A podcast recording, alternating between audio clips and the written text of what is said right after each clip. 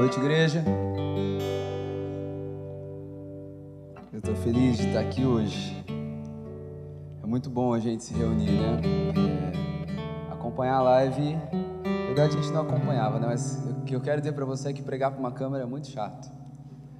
Então, que, que você hoje se comunique comigo, né? Nós cremos que o Senhor ele tem uma porção para nós, né? Como o Guilherme disse, no mês de fevereiro nós é, tratamos com essa série Eterno. Agora a gente está retornando para ela e sempre que a gente vai iniciar uma série, ela é interessante você saber disso. A gente sempre vai para o lugar de oração, né? Perguntar para Deus qual que é a vontade, é, aquilo que Ele quer para nós como casa local. E sempre o pastor Jordan a gente, a gente conversa. Às vezes vem de mim, às vezes vem dele e a gente vai seguindo esse lugar. E diante do cenário que a gente vive hoje, né, é, algumas pessoas estão passando por um cenário de perca, né, alguns estão passando por um cenário de uma enfermidade, outras estão passando por um cenário mesmo de um desemprego.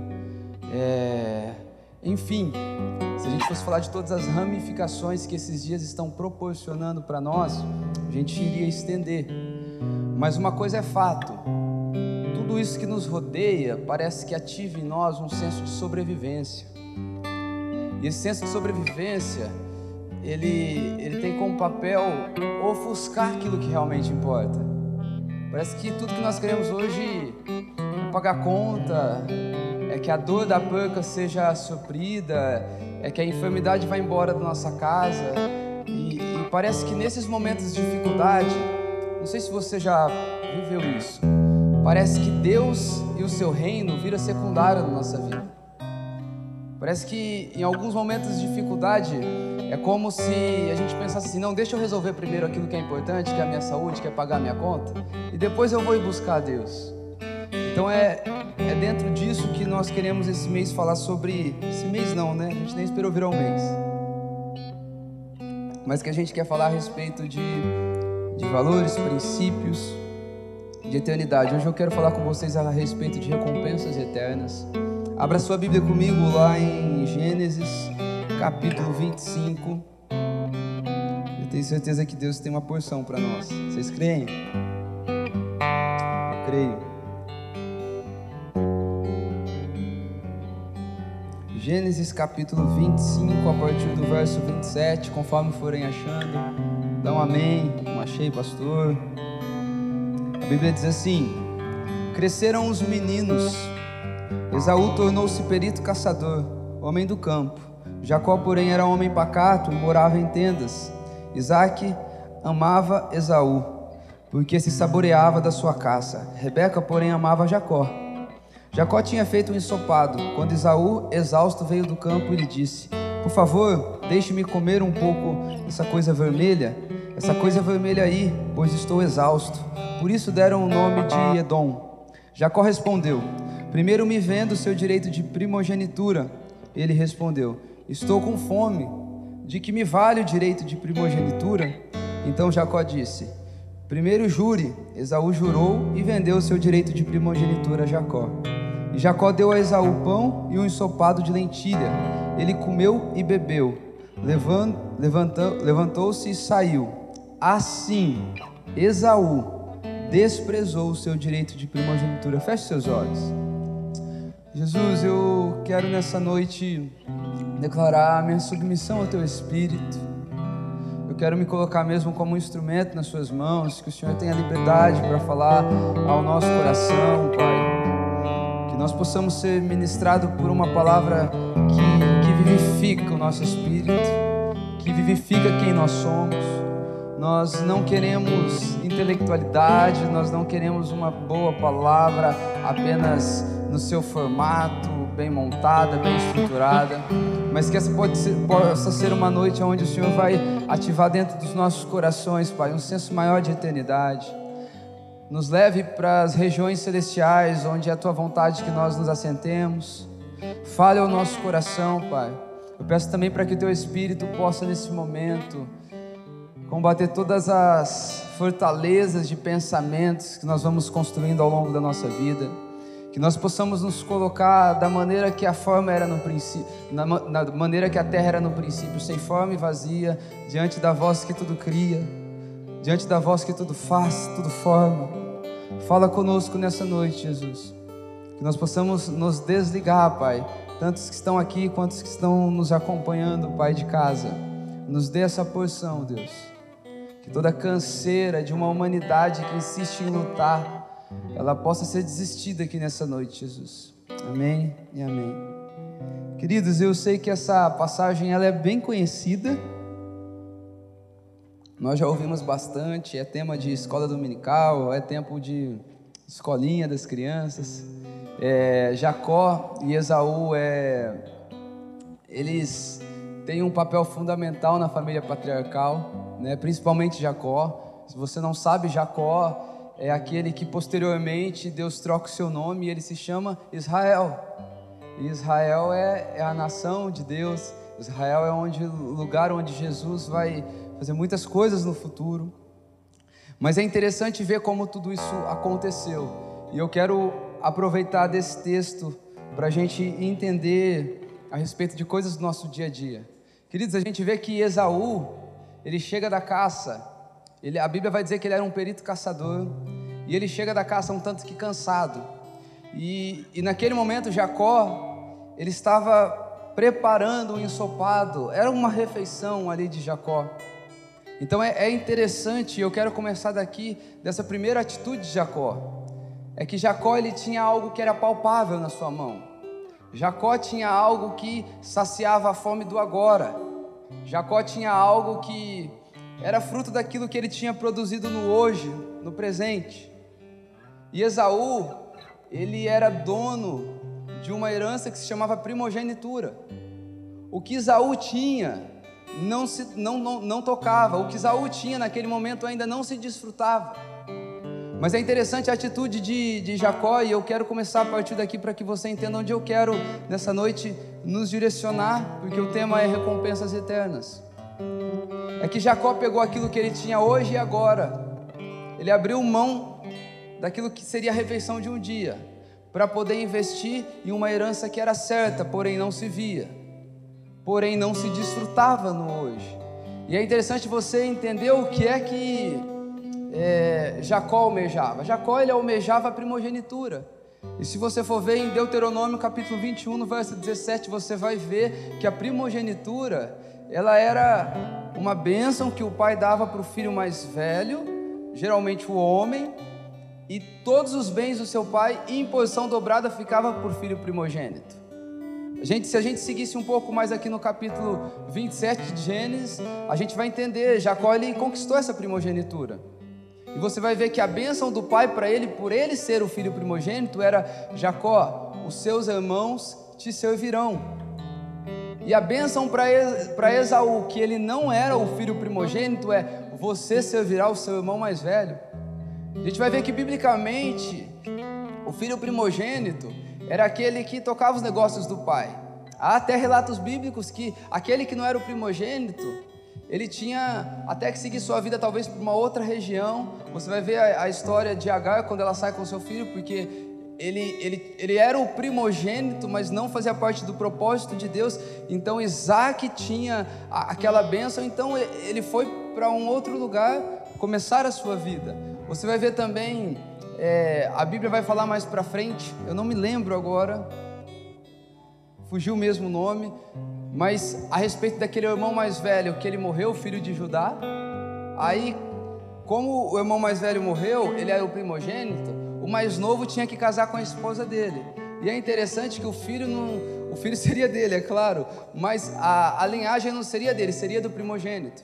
Então Jacó, ele estava nesse momento investindo em algo que era muito precioso. A diferença entre, entre Jacó e Esaú é que Jacó ele tinha uma visão de futuro. Esaú, ele procurava por uma gratificação imediata. Ele tinha fome. Para você entender como a primogenitura é forte, Êxodo no capítulo 4, no verso 22, Deus vai falar que Israel é o primogênito das nações. Até falei aqui pela manhã, vê o tanto de promessa que Deus tem para Israel. Você vê como o povo judeu é um povo abençoado? Chega quase a dar uns ciúmes na gente. Mas por quê? Porque Deus trata com seriedade a primogenitura. E Jacó, ele estava de olho nessa recompensa. O que importava para Jacó aqui nesse momento não era o que ele produziu, até porque ele estava abrindo mão do que ele produziu para adquirir no futuro algo que ele nunca poderia produzir, fazer e gerar lá na frente. E queridos, essa é a vida proposta para nós.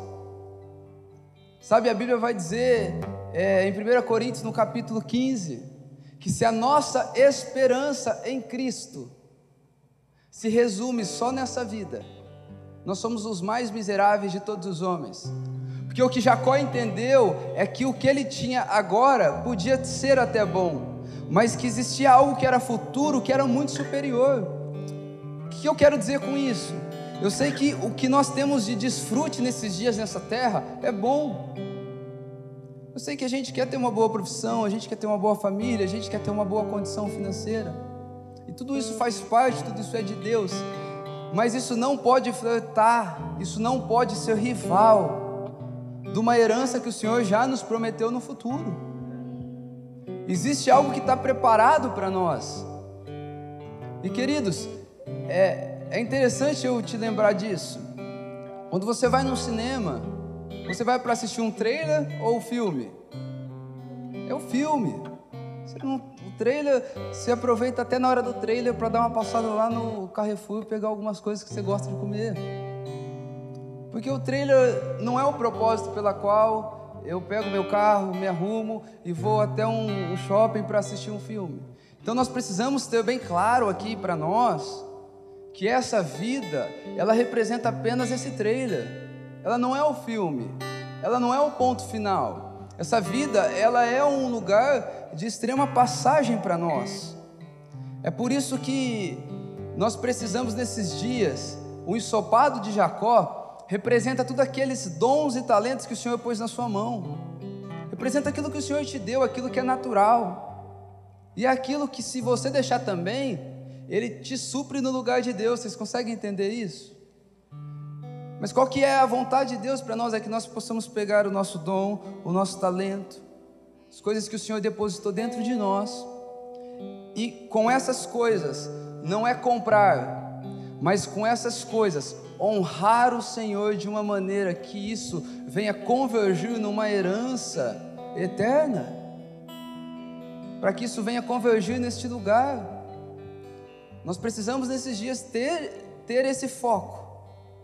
Nós vamos ver que parece que cada dia mais a igreja ela entrou num, num ritmo de bem-estar. Parece que é, atestado de, de ser homem de Deus é, é, ter um carro bem legal, uma casa bem legal. Daí você vai dizer: Esse é homem de Deus, agora eu vou ouvir esse cara.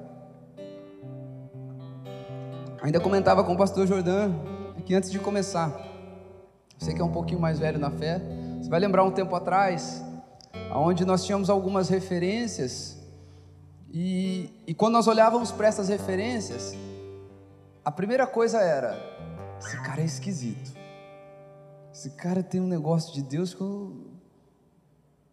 Só que parece que hoje a gente não vê mais ninguém esquisito, a gente vê o que o cara tem e almeja ter o que o cara tem. Parece que dentro daquilo que nós estamos falando de evangelho, Entrou uma cultura de bem-estar, cara. E o bem-estar, sabe, ele é algo que Deus oferece para os seus filhos, mas não é algo que os filhos devem viver atrás aqui nessa terra.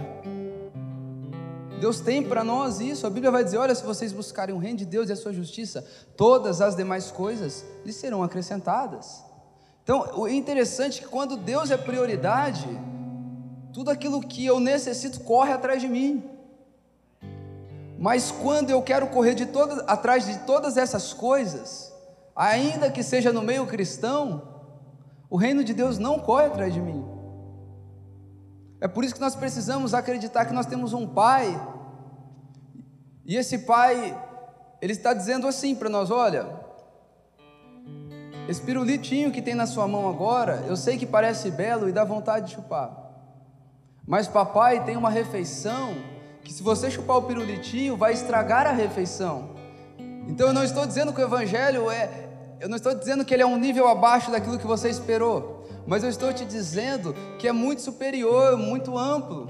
A Bíblia vai dizer, 2 Coríntios, no capítulo 4, não precisa abrir, a partir do verso 17, assim: Porque a nossa leve e momentânea tribulação produz para nós um eterno peso de glória, acima de toda comparação, na medida em que não olhamos para as coisas que se veem, mas para as que não se veem, porque as coisas que se veem são temporais, mas as que não se veem são eternas. É interessante você entender que esse trecho dessa carta de Paulo, ela tem um verso comparativo.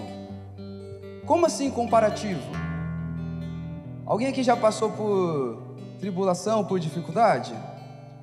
Na hora que você passou, você achou que era leve e momentâneo? Eu não achava. Quando Deus, quando Paulo está dizendo que ela é leve e momentânea tribulação, ele está fazendo um comparativo com aquilo que está preparado para quem for fiel nesse lugar. Quando ele está dizendo que é leve, é leve por quê? Porque para quem passou por essa leve, tem um peso de glória preparado. É momentâneo por quê? Porque para quem passou por esse lugar de momento, há uma eternidade preparada. Então, esse texto ele tem um verso totalmente comparativo. É isso que ele está dizendo. Jesus não despreza o que eu e você sente, irmão. Não despreza você vai ver que chegou um homem doente diante de Jesus.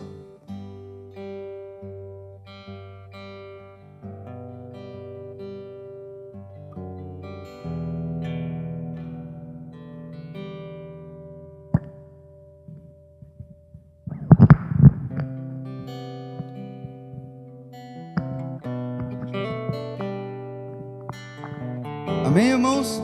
Mas ele, ele estava com lepra. E diz que Jesus pergunta: O que queres que eu te faça? Mas antes vai dizer que Jesus se compadeceu profundamente da vida dele. Porque, queridos, Jesus se compadece profundamente do que nós sentimos. Saiba de uma coisa, e já contei essa experiência, mas eu me lembro que eu tinha uma, uma crise tão grande de paternidade. Meu Deus, ok, e, e gente, já, já liderava, tá? Falei, Deus, eu sei que o Senhor é Pai, porque a Bíblia diz que o Senhor é Pai. Eu sei que eu posso contar com o Senhor, mas na boa. Sabe aquela conversa que você tem sincera com Ele, que a religiosidade sai de você? Falei, na prática, eu não consigo recorrer a você como eu recorreria a um pai terreno. Na prática, eu não consigo encontrar em ti os atributos que eu encontraria num pai terreno. Mas a Bíblia diz que o Senhor é Pai e uma crise, gente, porque presta atenção numa coisa: tudo aquilo que você não entende ainda e é importante, é um convite para você entrar numa crise, superá-la e sair vivendo coisas do reino que Deus preparou para nós.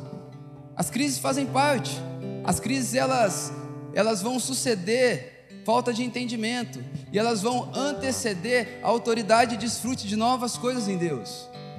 É assim que elas funcionam. Eu falo, Deus, eu não entendo. Deus colocou assim no meu coração, bem lá no fundo. Eu estava no meu quarto, deita no, deita no chão.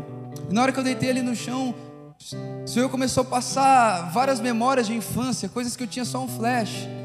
Coisas boas, maravilhosas, coisas não tão boas, coisas ruins. E eu lembro que no final dessa experiência eu já estava chorando um monte.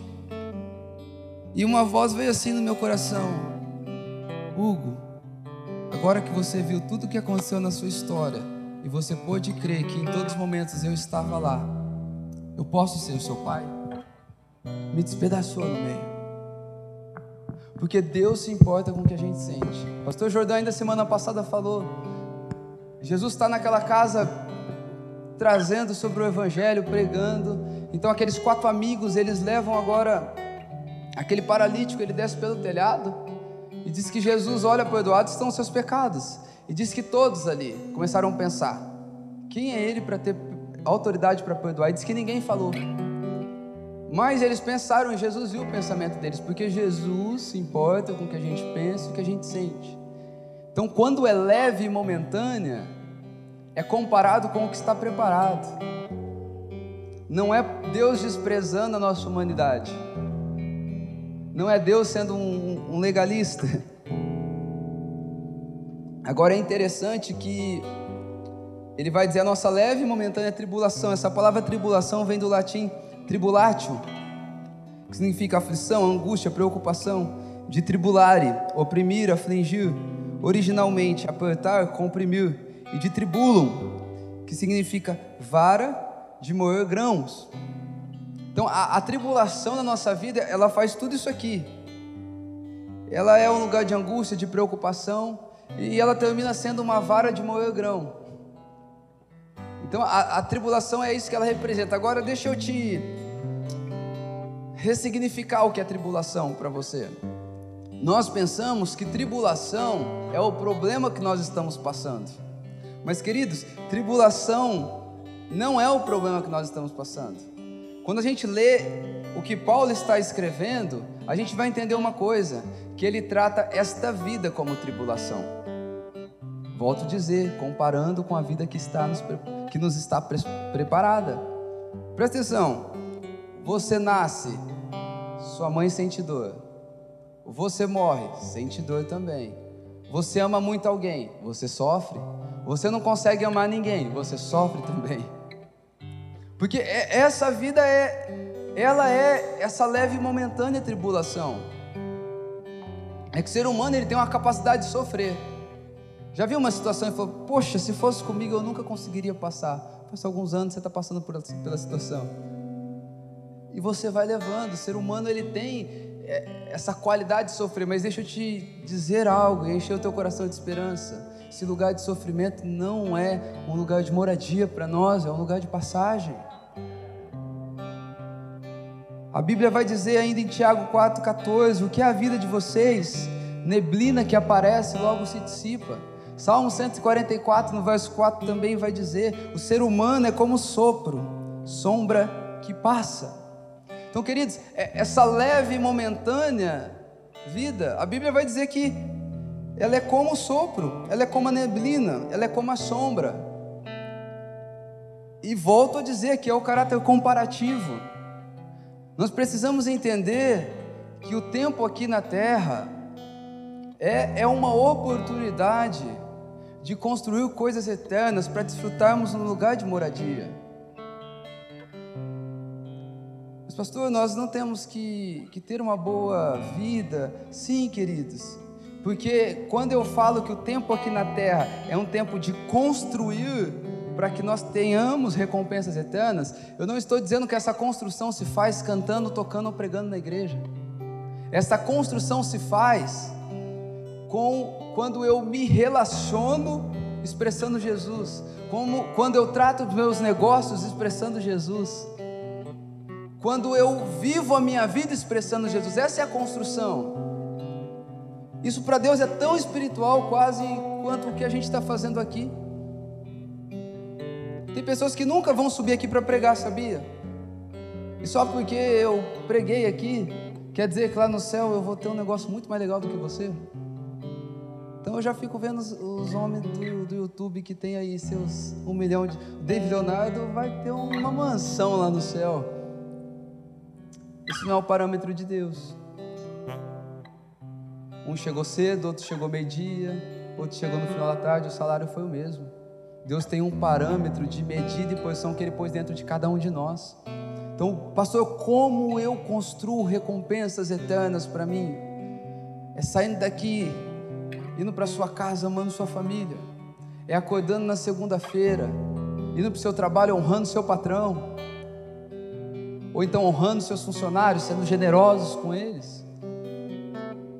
É dirigindo, respeitando as pessoas, é tratar os seus negócios da maneira que Jesus faria. É ter uma graduação e ser o melhor profissional que você pode ser. É dessa maneira que Deus vai sendo exaltado, é dessa maneira que nós vamos construindo, sabe, lugares em Deus.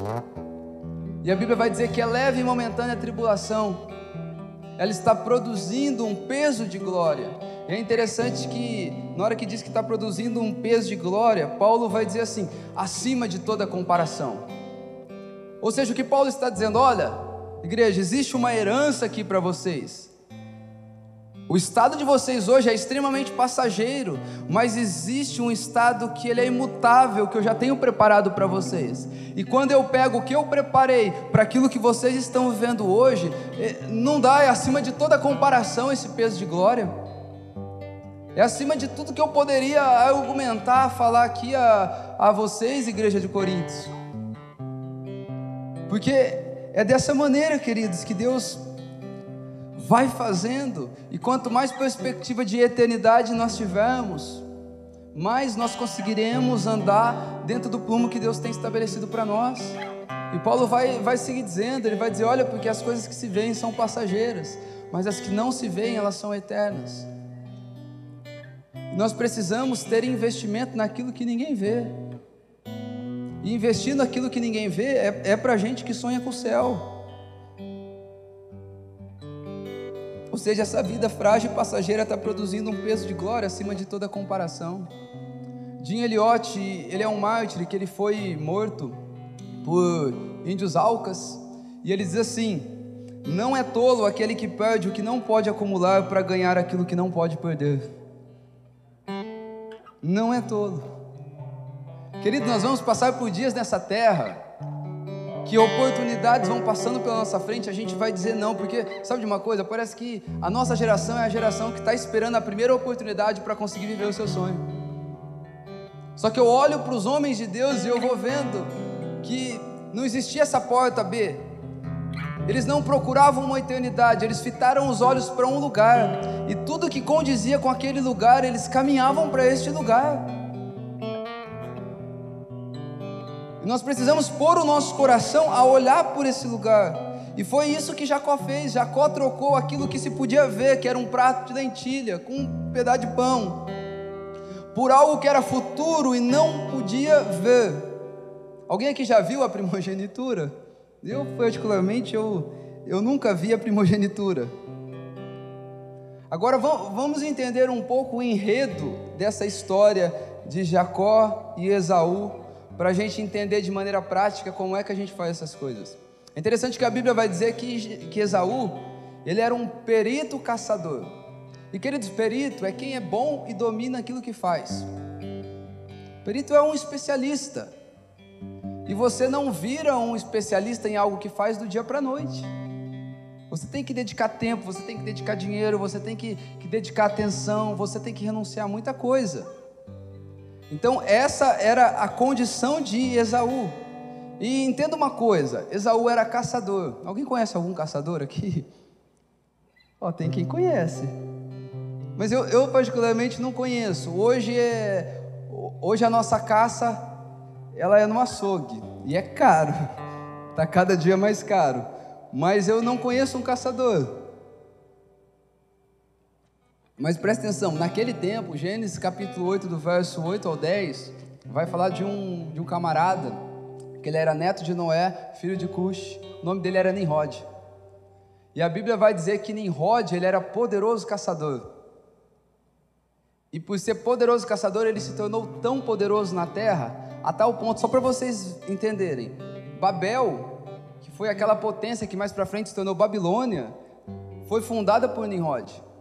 Mas Nimrod ele se considerou uma, uma, uma divindade a tal ponto que ele era adorado pelas pessoas. Então, para você ver, um caçador, como era celebrado, como era adorado quem o homem que tinha é, essa especialidade, né, essa vocação a caçar. Estudiosos acreditam que a adoração a ídolos começou a partir de uma imagem de Nimrod. A Torre de Babel acreditam que a Torre de Babel foi um empreendimento que começou em Nimrod. Para você entender o que um caçador era no seu tempo. E eu acredito, queridos, que em dias de, de tanto humanismo que nós vivemos hoje, em dias que, como eu já disse, o bem-estar, a fama é celebrado, Nimrod provavelmente se ele tivesse um, Nimrod ou Esaú, se ele tivesse um conhecimento basiquinho da Bíblia, mesmo sem o Espírito Santo, a gente ia celebrar e ia trazer ele na nossa igreja para ministrar. E a gente vive isso nesses dias. Porque Esaú, ele era de expressão.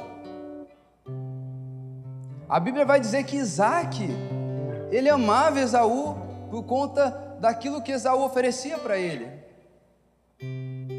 E eu creio sim que tanto para Isaac, ou, ou melhor, tanto para Esaú quanto para Nimrod, era uma graça comum de Deus na vida deles para caçar. Eu creio de verdade. Mas foram homens que não utilizaram isso da maneira correta. Como assim, pastor? Hebreus 12, do verso 16 ao 17, vai dizer assim: E cuidem, para que não haja nenhum impuro ou profano, como foi Esaú, o qual, por um prato de comida, vendeu seu direito de primogenitura. Vocês, vocês sabem também que, posteriormente, querendo dar a bênção, foi rejeitado, pois não achou lugar de arrependimento, embora com lágrimas tivesse buscado. Eu estou lendo um livro, é, Fundamentos Apostólicos, eu nem vou me arriscar no nome do, do autor, que eu sempre faço ruim isso. Mas ele vai dizer que esse texto de Hebreus ele tem um cunho extremamente escatológico, falando do hoje para o futuro. Porque, queridos, o coração de Esaú ele era um coração que almejava uma gratificação imediata. Foi um homem que obteve sucesso. Foi um homem que conquistou. Foi um homem que no tempo dele, hoje ele seria, sabe, alguém celebrado, ele seria aquele que teria mais views, ele seria aquele que teria mais seguidores. Mas ele se acostumou com recompensa imediata. Ele tinha um coração arraigado naquilo que ele poderia receber no hoje e no agora. Contrapartida, a Bíblia vai dizer a respeito de, de Jacó. A Bíblia diz que Jacó era um homem que vivia em tendas. E era um homem pacato e simples. Olha que interessante. E queridos, onde você mora revela a sua pátria. Vocês concordam comigo? Se você mora em São José do Rio Preto, você é rio pretense. Mora no Brasil, você é brasileiro. E a Bíblia vai dizer que ele morava em tendas. E, e o que, que é uma tenda? Uma tenda é uma estrutura frágil para alguém que está de passagem. E era nesse lugar que ele morava. E isso eu acredito que deve falar muito sobre a minha e a sua vida. Né, eu, eu ministro uma mensagem aí do zelo pela presença. Falar de tendas, sempre eu me lembro dela. E, e é interessante a gente entender que Deus não quer que a gente fique construindo castelos aqui nessa terra. E o castelo não tem a ver com o tamanho do empreendimento, tem a ver com o tamanho que ele toma do teu coração. Amém? Estão comigo? A Bíblia vai dizer que Davi, 1 Crônicas, capítulo acho que é 17 ou 13. Davi ele olha ali para a presença e ele pensa: a presença está vivendo ali numa simples tenda, e eu estou num castelo aqui, todo cheio de pedras preciosas e maravilhoso. E ele então deseja construir uma casa, um castelo para a presença. E aí vem o profeta e fala assim: Algum dia eu pedi para você um castelo para guardar a presença? Algum dia eu pedi uma boa estrutura para que você tivesse a presença? Queridos, não construa castelos em torno da presença, porque a presença ela é semelhante a uma nuvem, ela vai andando. E toda estrutura muito rígida que você constrói, você uma hora vai se perder, porque Deus não anda no nosso tempo, Deus anda no tempo dele. E se é para construir alguma coisa, nunca vou me esquecer disso. Constrói uma arca, porque a arca quem constrói é, é quem come, é quem está como quem espera algo vir do céu e te levar para onde quer que Deus queira te levar habitava em tendas. E daí vai dizer que porque ele habitava em tendas, ele era ele era um homem pacato e simples. Se o irmão tinha expressão, ele era simples e pacato. E é interessante a palavra hebraica que que o escritor usa. Ele usa a palavra tam, que significa moralmente piedoso, gentil, imaculado, sincero, integral, perfeito, isento de falhas. E sabe, eu sei que o dilema de muitos de nós, talvez você que está nos assistindo também, é porque nós não conseguimos ter uma vida de constância com Deus. A nossa vida ela é de altos e baixos. E queridos, aqui tem um segredo. Esse homem que habitava numa estrutura frágil, porque ele era alguém que esperava, ele era alguém que estava disposto a desmontar e montar novamente, ele era alguém que a definição do seu nome, a definição da, da característica que Deus usou para ele, era integral, sem falha, perfeito. Sabe qual é o dia que nós vamos conseguir caminhar segundo os passos de Jesus? É quando nós decidimos trazer Jesus para a nossa rotina e não só fazer de Jesus ou do Evangelho um lugar onde eu tenho que lutar para não ficar pecando.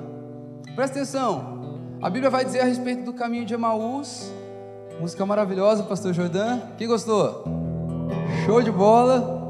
Mas você vai ver que na hora que ele partiu o pão, os olhos dele se abriram. Mas deixa eu te falar, não é só no partir do pão, foi o caminhar, foi andar a jornada com o partir do pão que fez os olhos dele se abrir.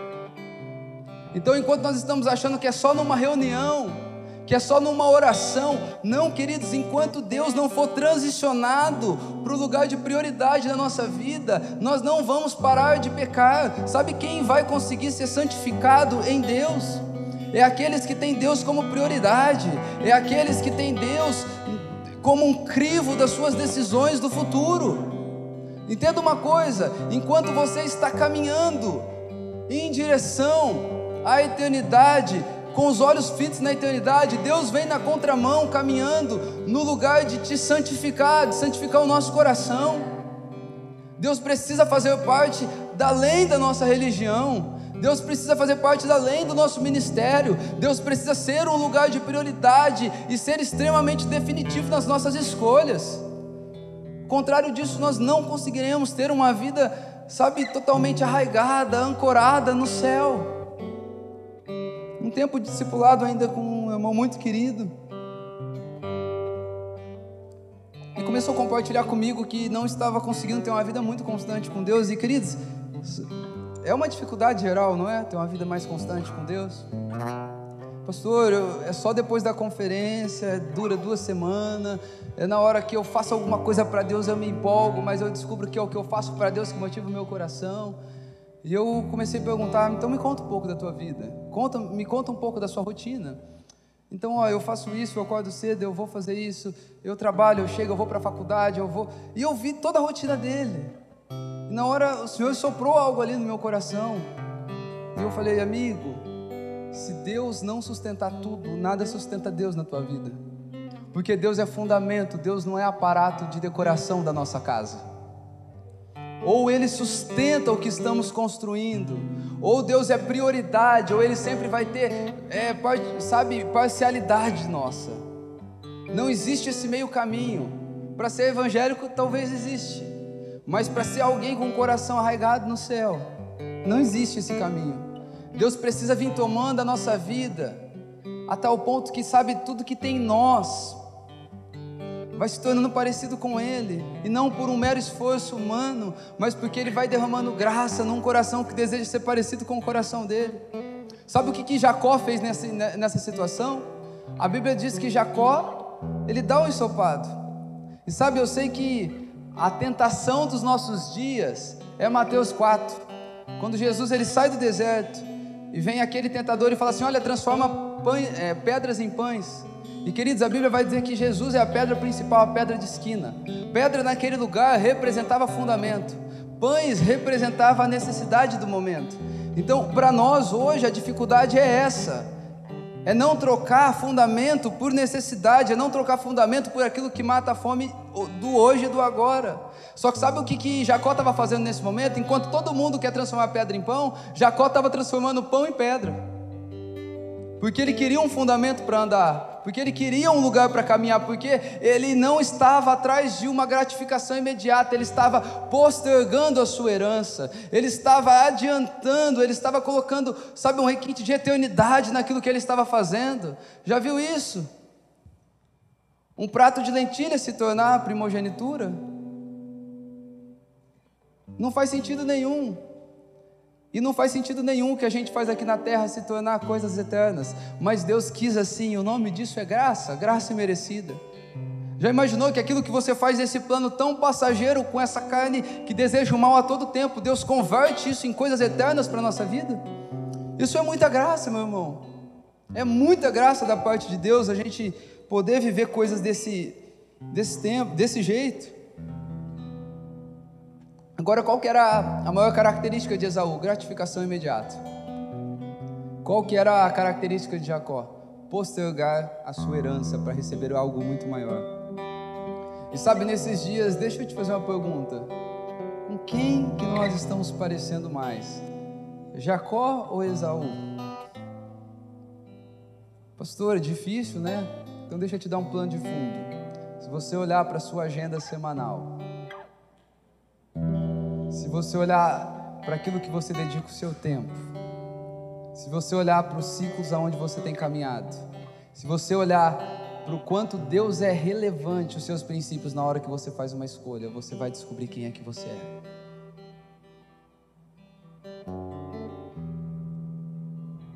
Então nós descobriremos quem nós somos. Se você olhar para todas essas coisas, e é interessante que recompensa é uma coisa que a Bíblia ela trata de uma forma bem interessante. Mateus no capítulo 6, você vai ver que a Bíblia fala sobre esmola, oração e jejum. Aí ele vai dizer assim: olha, quando você for dar a esmola, não fique to to tocando trombetas, não tira aquela foto e posta no Instagram. Tô brincando, gente. Eu sei que tem coisas que a gente tem que fazer isso para prestar conta. Mas não fique querendo se aparecer. Aí talvez venha a pergunta: o que é pecado? Não é pecado, mas a sua recompensa ela está se convertendo em algo terreno diante dos homens, em reconhecimento. Ele vai dizer: quando fizer isso, faça em secreto e o Senhor te recompensará. Queridos, existem dois, dois tipos de recompensa para a gente. Você vai decidir se ela é terrena ou ela é eterna. A Bíblia vai dizer que Jacó era pacato. E quem quer ficar perto de um homem pacato, simples? Normalmente não, ninguém gosta. Mas era alguém que, que estava investindo em algo futuro. Era alguém que estava com o olho fixado nessas coisas. Pensa, e aqui é Hugo viajando, você pode pensar o contrário, não tem problema. Eu fico pensando que enquanto Esaú estava dedicando a sua vida para se tornar um perito caçador, eu acho que Jacó, a Bíblia vai dizer da proximidade que tinha ele e sua mãe, né, Rebeca, vai dizer que ela amava. Então, enquanto um estava se dedicando para se tornar um melhor naquilo que era mais celebrado daquele tempo, talvez ele estava ali ouvindo a história dos patriarcas, enchendo seu coração daquilo que realmente importava. Talvez em algum momento da história dele ele pensou: eu acho que eu quero me tornar um, primogênito, embora é quase impossível, é tudo que eu quero na minha vida. Sabe por quê? Eu quero falar isso com todo zelo. Existem coisas em Deus que nós começamos a descobrir que parece que aquilo que a gente tanto queria aqui começa a perder toda a graça. Queridos, Deus não quer te fazer alguém diferente com a terra. Há uma frase que diz que são, que são homens que mais pensam na eternidade, no futuro, que mais fazem pelo seu presente.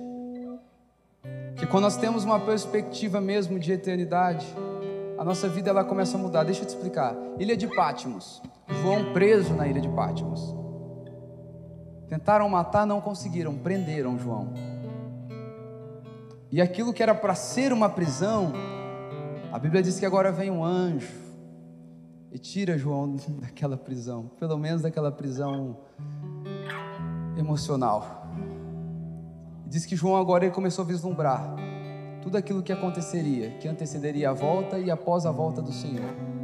Sabe o que acontece, queridos? Quando nós começamos a vislumbrar o céu, quando nós começamos a visitar o céu, quando nós começamos a visitar, provar, ver que Deus é bom, Ele rompe com a limitação e a dificuldade humana embora preso, livre, vendo aquilo que nós nem vivemos ainda hoje, embora triste, cheio de esperança, embora chateado, cheio de perspectiva daquilo que está no porvir, embora doente, sabendo que um dia o nosso corpo será extremamente glorificado, eternamente glorificado, quando nós conseguimos vislumbrar o céu, rompe-se as cadeias da limitação do lugar onde nós estamos fisicamente. Nós acessamos um lugar, e é um lugar de liberdade que nada arranca o que tem aqui dentro de nós. E é só nesse lugar que nós podemos viver essas coisas. Mas o grande inimigo vai ser a fome de hoje. Você vai ver que foi a fome de Esaú que fez ele negociar aquilo que ele tinha naquele momento. Sabe por quê? Porque a fome de hoje, ela começa a deixar você com uma visão ofuscada a respeito de futuro. Se você não cuidar do seu coração, sabe aquela conversa assim? E entendo. Não, eu só vou tirar um tempo aqui que é para mim estudar. Não, eu vou tirar um tempo aqui que é para mim trabalhar. Não, pastor, vai ser um ano só para mim trabalhar. Pergunta é, cara, o céu para. Eu sei que talvez o seu tempo vai ser reduzido, mas o lugar de devoção você precisa agarrar no trono da graça e dizer: daqui eu não solto. Não é sobre estar aqui na igreja, mas é sobre assumir uma postura de todos os dias pela manhã, entregar o seu dia para Deus. Eu ainda conversando com, com um amigo, falando da falta de vontade de orar que ele estava. Estou, eu estou com pouca vontade de orar. falei, cara, esquece a oração. Acorda de manhã e fala: Jesus, o Senhor conhece o meu coração, sabe que aqui não está tendo muito desejo de me chegar até o Senhor. Queridos, porque a, a oração mais forte, sabe? Vamos, ô oh, pastor, aqui é uma oração forte. Se tem uma oração que é forte, é uma oração que é sincera, que os lábios condiz com aquilo que o coração está falando, ainda que não seja o nosso melhor. Essa é a oração sincera, essa é a oração forte que Deus tem. Fala para Deus. Sabe, nessa noite, um dos, meus, um dos meus objetivos é te incentivar, quase te provocar, a chegar diante de Deus e expor os seus dilemas, expor as suas dificuldades.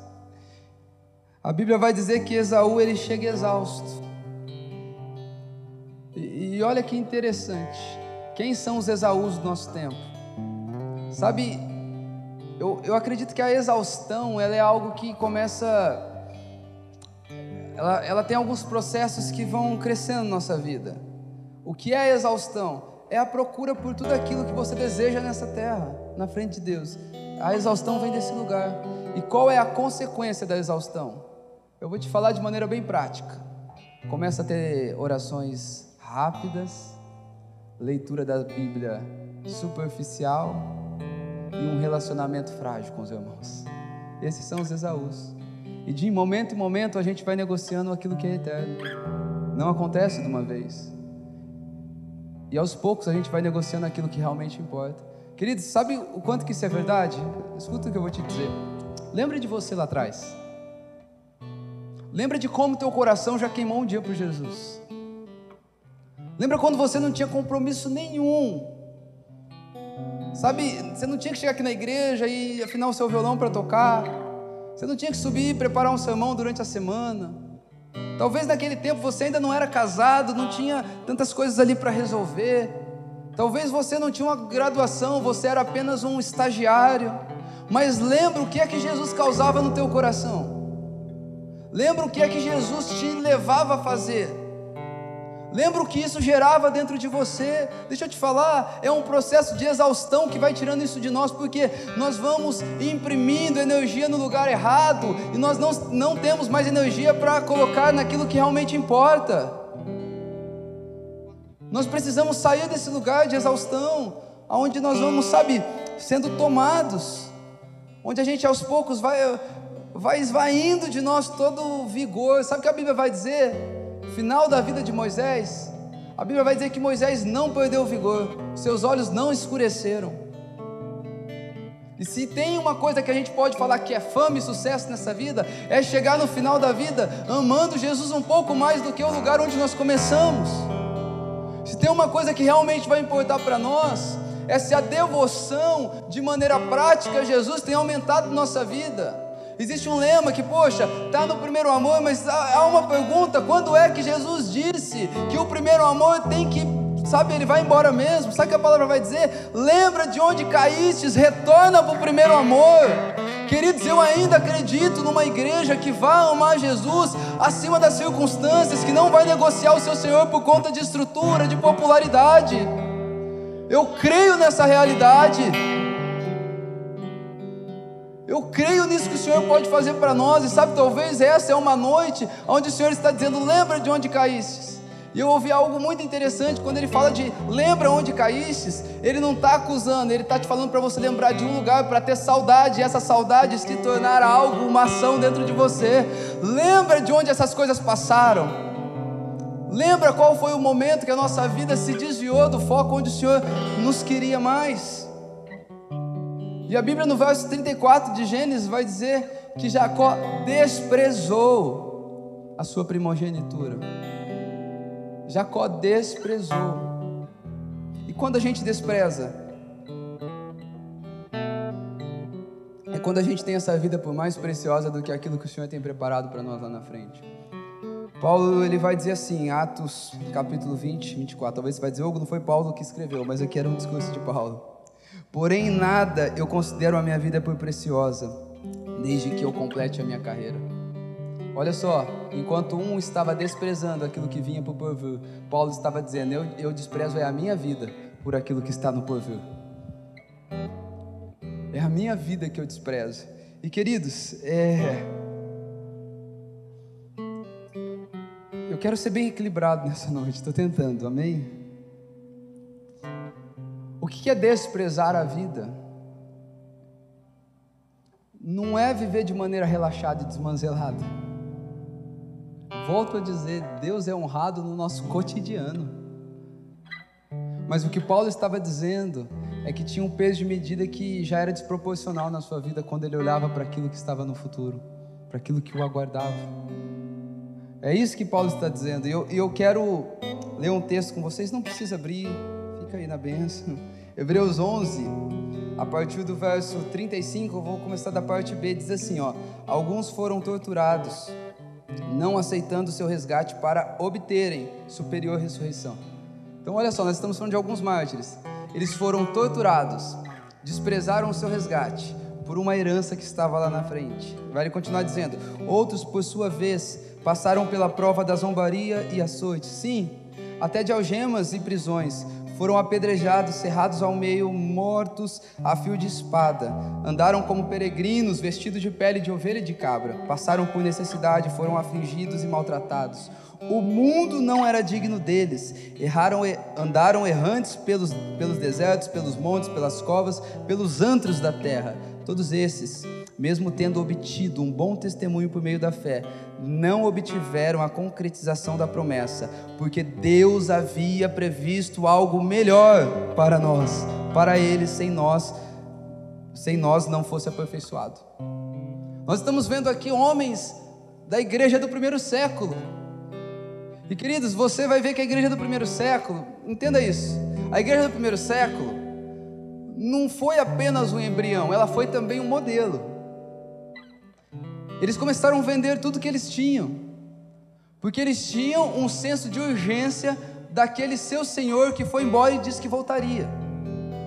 E eu acredito que esse senso de urgência, mais importante do que foi para eles, é para a igreja de todos os tempos, porque o senso de urgência, ele é o sentimento que Jesus deseja que a sua igreja caminhe nesses dias.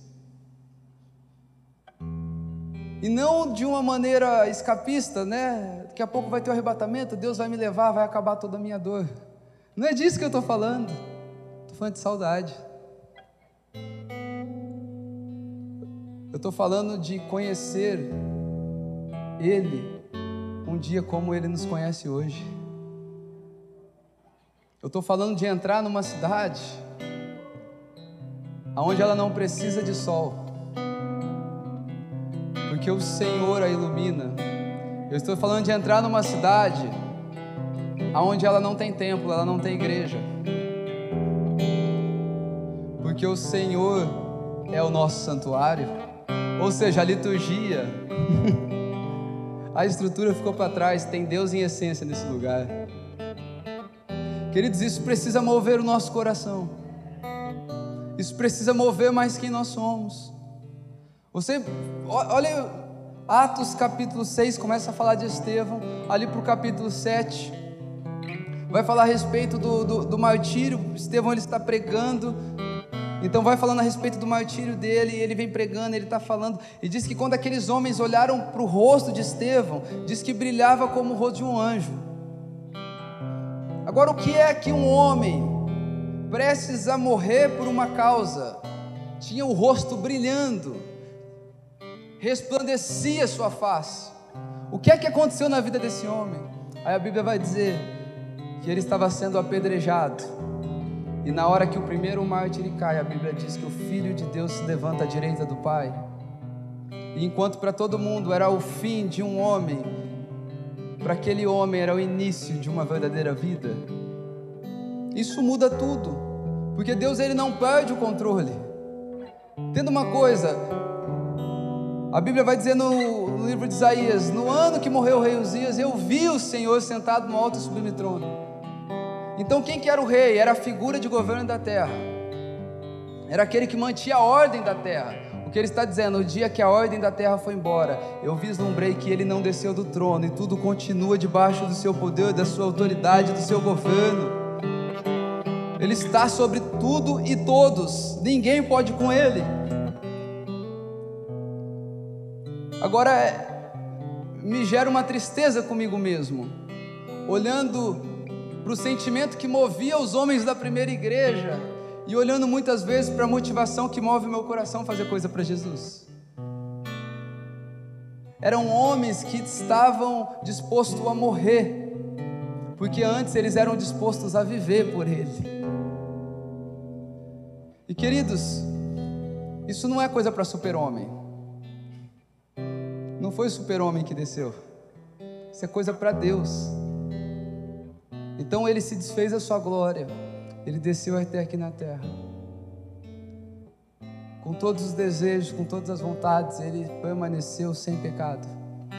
E agora, através de Cristo Jesus, nós podemos ter uma vida aqui na terra, vislumbrando a eternidade, tendo um coração santificado e sendo relevante na vida das pessoas que estão à nossa volta. Você não vai conseguir sair daqui hoje e falar assim: não, eu quero pensar no céu. Aí você vai criar uma imagem teu, na tua cabeça. A imagem vai ser alguns anjinhos, o Senhor, uma graminha verde. Quem já imaginou o céu assim? Uma graminha verde, um, uns leão alado correndo e pulando. Não, não é disso que eu estou falando. Não é força mental para imaginar o céu e agradar a Deus. É falar para Deus: invada o meu coração com senso de eternidade. Me faz ver o que eu não vejo ainda.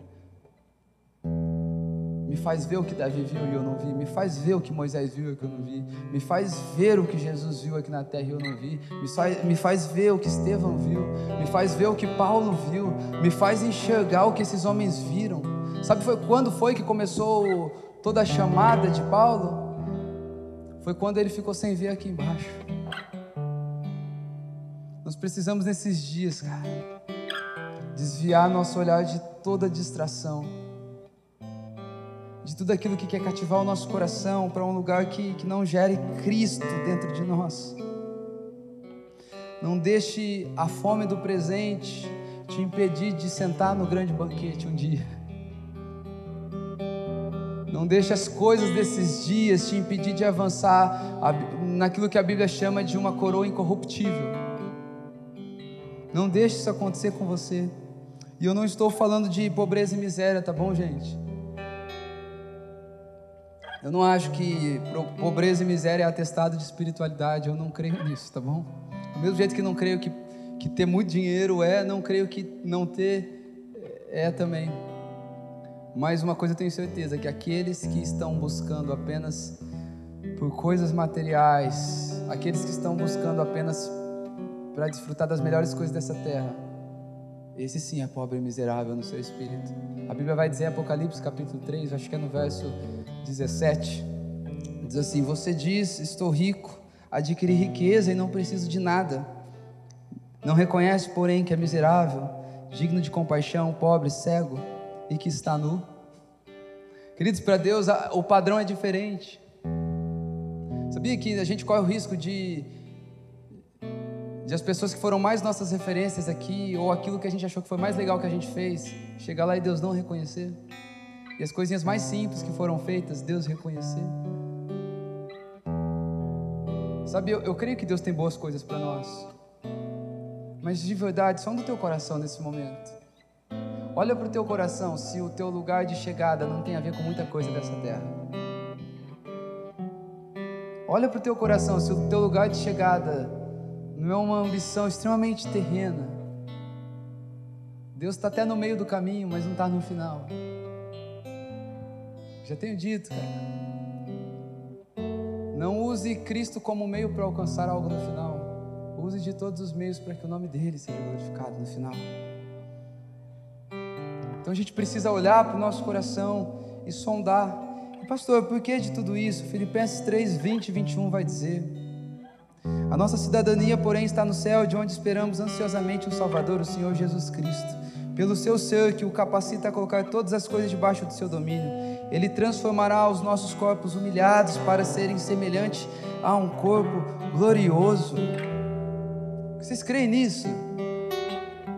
Que a nossa casa está no céu, a nossa pátria está no céu. Sabe o que o Senhor chama? Por, por mais disciplinado que seja a sua alimentação, por mais anos que você faz a sua musculação, Deus chama o teu corpo de humilhado perto do que Ele tem preparado. Perto daquilo que Ele está preparando para nós.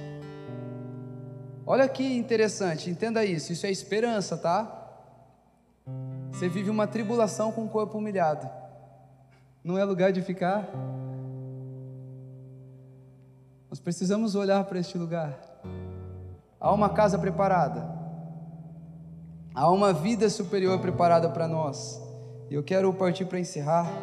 Eu estou quase no limite, eu não tinha visto que era essa hora. Vocês me desculpe, gente. Mas, e quero encerrar equilibrando isso. Pastor, então seu sonho com a eternidade, seu sonho com o céu. Então eu vou viver disso, de sonhar com isso. Deixa eu te falar, isso não é para te alienar. Isso não é para te fazer alguém que não, não, não. O meu negócio é com Deus, um dia eu vou morar com Ele. Deixa eu te explicar. Quando Isaac está no final da sua vida, ele vai dar bênção para os seus dois filhos. Ele vai dizer assim naquele momento. Tá ali, é, Jacó chega diante dele. E é interessante que não vou me deter nisso, mas Jacó, Isaac desejava dar a bênção para Esaú. E para receber a bênção, ele pôs a roupa de Esaú, que era uma roupa peluda, que a Bíblia diz que Esaú ele era esse camarada. Aí ele vai dizer assim, ó, na hora que ele chega para receber a benção: A voz é de Jacó, mas as mãos é de Esaú. Olha só, a voz é daquele homem que viveu em tendas, é daquele homem que postergou, não negociou para uma gratificação imediata. É de um homem que conseguiu ver o futuro mas para ser completo, as mãos que representam as obras é daquele que era um perito. Se aquilo que eu entendo de Jesus não gera uma excelência minha naquilo que eu faço, no meio do caminho existe um defeitinho aí. Nós precisamos entender. O Vitor Vieira, ele estava ouvindo esses dias, eu não sei nem se é, eu acho que é de uma pessoa que ele leu isso também, mas a Bíblia vai dizer que que a noiva ela vai se vestir dos atos de justiça. Então tenta entender uma coisa. Eu ia falar algo, mas eu ia, acho que eu ia acabar com a minha pregação. Não vou falar isso. As minhas piadas ruins. Mas tenta entender. Roupa fala do que? De estação. As nossas obras hoje, elas vão falando das estações que nós estamos vivendo. E ela fala da moda que a gente vai viver lá no céu. A nossa obra é importante para Deus, viu, queridos? Para Deus é importante a Maria, mas para Deus também é importante a Marta. Sabe uma coisa? Nós estamos aqui hoje, ó, tá tendo isso. Imagina se o Mateus não tivesse aqui. Você imaginou? Olha que gostoso. Imagina se o pastor Jordano não tivesse aqui hoje. Imagina se a Jana e o Alê não tivessem ali recebendo vocês. Imagina se o Igor não tivesse aqui. Queridos, A igreja do Senhor ela é feita de homens que ouvem o céu e dão respostas em excelência com as suas mãos naquilo que precisam viver. É por isso que nós precisamos nesses dias, ó, regaçar as manguinhas, entender que esse tempo aqui é tempo de trabalho. Esse tempo aqui é tempo de gastar o nosso suor, tudo que nós podemos fazendo, executando, exercendo Gostaria de orar com vocês, para mim não passar das oito. Queria passar, mas não posso. Chamar o pastor Jordão para vir aqui também. Mas fica de pé, apaga as luzes. Você que está em casa também, se você estiver aí na sala, apaga a luz. Pede para quem está aí do teu lado, fala, ó, oh, agora eu preciso de um tempinho aqui sozinho. Ou então se estiver na sala e não tiver privacidade, vai lá para o teu quarto com o teu celularzinho mesmo, coloca o seu foninho. Mas eu sei que muitos de nós aqui, essa mensagem ela foi falando de várias coisas. E eu sei que muitos de nós, talvez nesse tempo, ou então em toda a nossa vida, a gente nunca desejou de fato a eternidade. E sabe, essa é uma noite de você falar para o Senhor, mover o teu coração para este lugar. Fala, Senhor, eu quero esse lugar de integralidade, eu quero este lugar de plenitude. Sabe, queridos, eu, eu, eu acredito, é uma, sabe, e a Bíblia também diz, não é só porque eu acredito, vai dizer que nos últimos dias os homens ajuntarão mestres para si mesmo, porque eles não suportarão a sã doutrina. Sabe o que eu acredito? Eu acredito que nós estamos caminhando para um lugar de um evangelho que ele vai apenas pregar os benefícios de Cristo para você. E se você não sonhar com a eternidade, você vai entrar numa corrida de olhar para Cristo como alguém que realiza, sabe, um gênio da lâmpada. Mas queridos, Deus tem separado. Você vai lembrar lá de Elias chorando, achando que Deus só, que só tinha ele, é, que não havia se dobrado. Ele vai dizer: Eu separei sete mil. Ah, sete mil que não se dobraram. Há homens e mulheres que anseiam pela eternidade. Ore essa noite, fala para o Senhor o quanto teu coração está arraigado nessa terra, o quanto você deseja que, os, que Jesus venha ancorar o teu coração naquilo que é eterno, naquilo que é celestial. Fala para Ele o quanto você deseja voltar para este lugar de primeiro amor. Talvez faz quanto tempo que as suas lágrimas já não escorrem mais pelo seu rosto. Faz quanto tempo que a tua vida ela é uma correria que está te fazendo desprezar princípios e valores, porque você acredita que no futuro você vai conseguir ser bem sucedido e lá você vai ter tempo para Jesus. Não, queridos, o reino de Deus ele está em movimento, não há folga, não há paradeira. Ore ao Senhor. Nessa noite nós queremos colocar o nosso coração, Pai. Assim como Jacó, um homem simples, pacato, vivia em tendas, mas ele não vislumbrou, Pai, com recompensa imediata. Ele trocou aquilo que era palpável, ele trocou aquilo que se via, ele trocou aquilo que era momentâneo por um peso de glória, Pai. Não nos deixe nesse leve momentâneo tempo, breve tempo, negociarmos uma eternidade. Venha nesse momento soprar da tua eternidade sobre o nosso coração. Venha nos dar sobriedade, nos tire de todo embriagamento com essa terra, nos tire de todo embriagamento com o desejo e a vontade e a necessidade de dar certo. Não, o evangelho ele não é uma certificação de uma boa vida, mas ele é a certeza de uma vida eterna e esse é o lugar que nós desejamos. Vem, Jesus, sobre nós. Nós dependemos nessa noite totalmente da tua graça. É só a tua graça que pode transformar o nosso coração. Derrama da tua graça, derrama do teu poder sobre nós, Jesus.